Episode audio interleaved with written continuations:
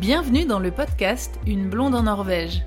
Vous pouvez soutenir l'émission en devenant membre sur Patreon. C'est une plateforme de financement participatif avec plusieurs niveaux d'abonnement. Vous avez accès à tout ce contenu exclusif à partir de 2 euros par mois. Vous pouvez aussi faire un don unique avec PayPal. Le meilleur moyen pour faire connaître le podcast est d'en parler autour de vous et de partager les épisodes. Et surtout, vous pouvez laisser un avis avec des petites étoiles sur Apple Podcast et sur Spotify. Ça y est, c'est les vacances de Noël. Je pense que j'ai bien mérité mes vacances car j'ai bossé à fond cette année sur les cours de norvégien.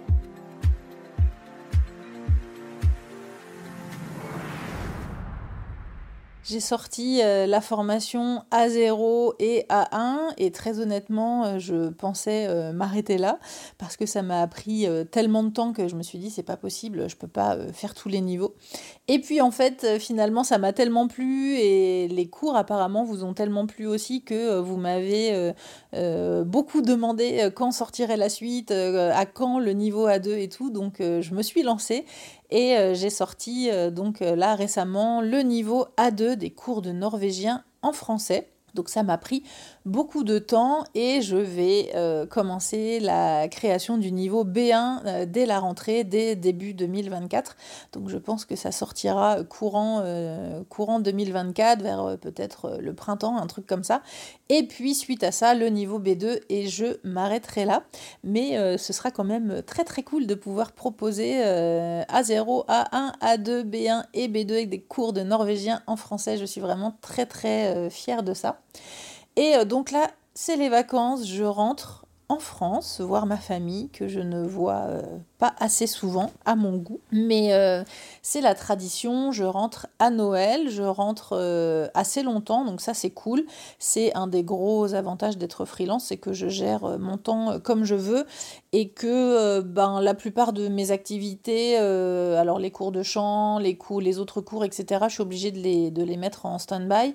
Mais le, le travail de travel designer et d'autres activités que je fais, je peux le faire sur Internet de n'importe où, donc ça je peux le faire euh, depuis la France. Donc je rentre euh, trois semaines en France, comprenant le voyage, puisque je rentre en voiture. Je me fais mon petit road trip annuel, ça c'est la tradition. Et euh, du coup, je mets deux jours pour rentrer. Je prends le ferry au sud de la Norvège, à Larvik. Ensuite, il y a 4 heures de bateau jusqu'à la pointe du Danemark.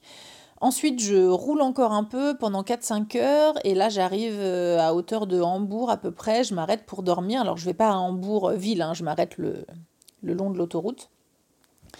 Et euh, la deuxième journée, je termine une partie du centre de l'Allemagne et ensuite je passe par les Pays-Bas. parce que les routes en Allemagne, c'est un peu la misère. Euh, c'est, hum, je ne savais pas trop avant, mais euh, en Allemagne, en fait, les, bah déjà les Allemands, ils sont assez euh, speed, stress et irrespectueux au volant. Ils sont très, ils ont une façon de conduire en fait très, très différente. Alors déjà de la France, mais alors de la Norvège, parce que bon, en Norvège, les gens, ils sont quand même assez cool et assez relax. en Allemagne, ils sont très speed, très stress et, et, par exemple, quand ils vous doublent, quand ils se rabattent, ils, se rabattent mais à, à, 3 cm de votre voiture. Enfin, ça, c'est un stress, mais de, de, chaque seconde. Et en plus, il y a des... Il y a des sections de route en Allemagne qui ne sont pas limitées euh, en vitesse, qui sont libres. Donc euh, les gens roulent très très vite. C'est pour ça qu'il y a beaucoup de tests de voitures qui se font, euh, qui se font là-bas sur des circuits aussi évidemment, mais, euh, mais du coup les gens roulent très vite, il y a des portions de route où vraiment les gens ils roulent à 200 voire plus. Euh, donc c'est assez dangereux et puis c'est des une autoroute traversante, euh, il y a beaucoup de camions de livraison qui, qui, sont sur ces routes-là.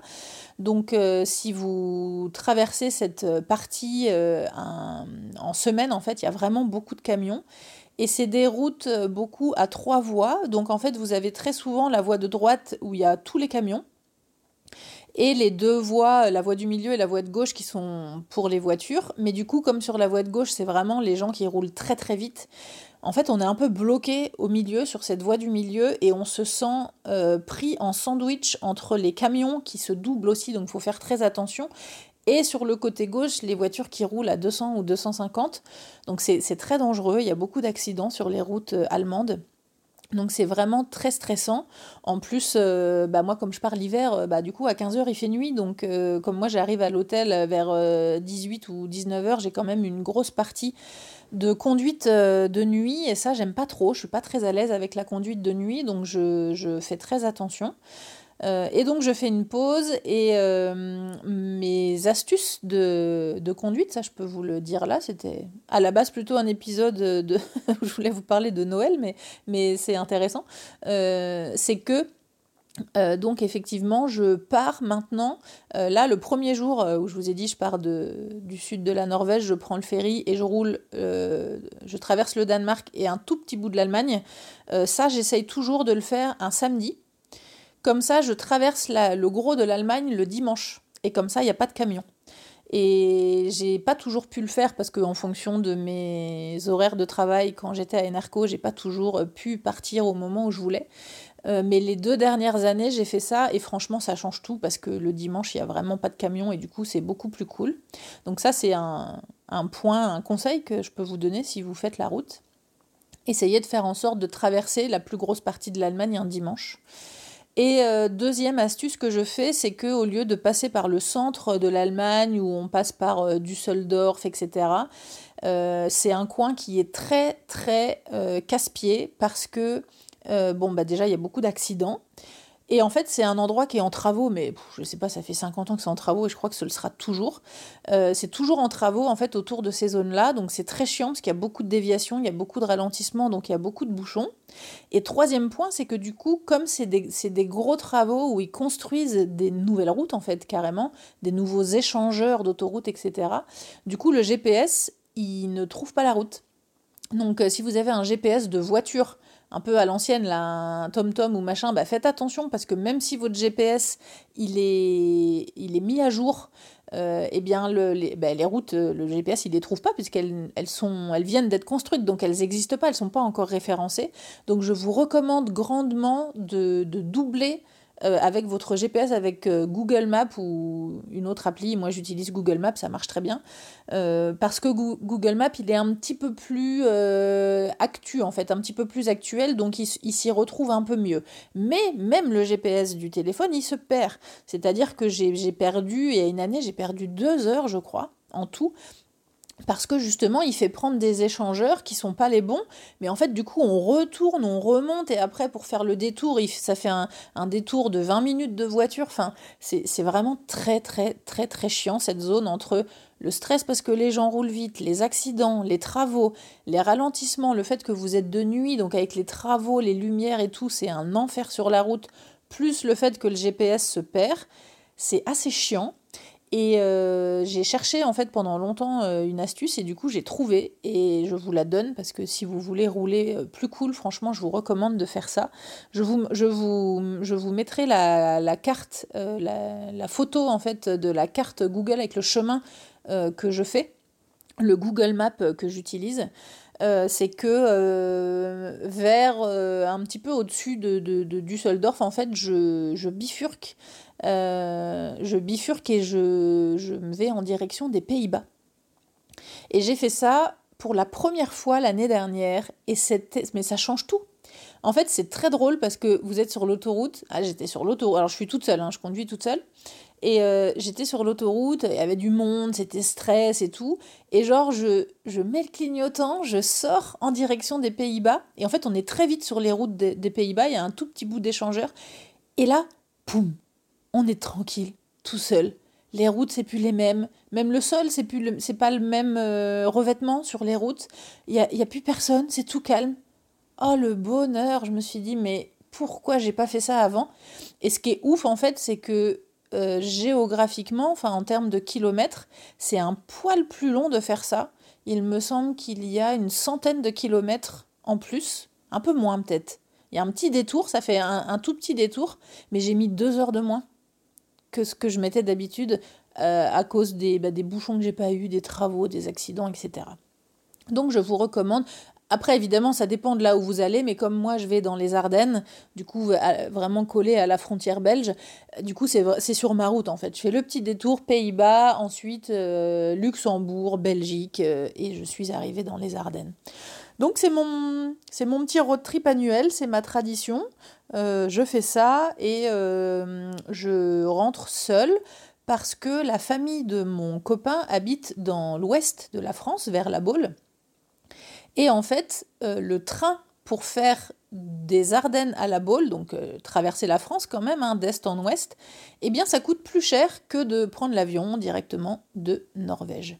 C'est pour ça que mon compagnon ne rentre pas avec moi, parce que ben, en plus lui, euh, après, quand même faire... les Ardennes, la Baule en train, c'est quand même un long trajet et puis ça coûte cher. Donc lui, en fait, il prend l'avion directement depuis la Norvège, il a une escale à Amsterdam et il arrive à la Baule après. Euh, et, voilà, on n'est jamais rentré en France euh, ensemble. Ça fait euh, très longtemps qu'on ne passe pas de Noël ensemble. Mais voilà, on n'a pas d'enfants, donc on est ensemble toute l'année, tout le temps, on est très proches, très fusionnels et tout, donc on se dit que voilà, passer Noël en famille, chacun de son côté, c'est bien aussi. Donc j'ai hâte de revoir ma famille, tout le monde est dans le même coin, donc c'est assez cool. Quand je rentre, j'ai mes parents, j'ai ma grand-mère de 90 ans, j'ai ma tante, mon oncle, mes cousins, cousines, et on fête tous euh, Noël et Nouvel An ensemble en famille, donc c'est très sympa. Et puis bah, j'ai pas mal de, de copains, d'amis dans les Ardennes, d'enfance que j'ai gardés, donc que je vais voir. Je vais aller faire un petit séjour à Reims pour voir une de mes meilleures amies qui est là-bas. Et puis, euh, bah, je sais pas, je vais peut-être aller faire un petit tour à Paris si j'ai le temps, je verrai en fonction de mon, de mon planning.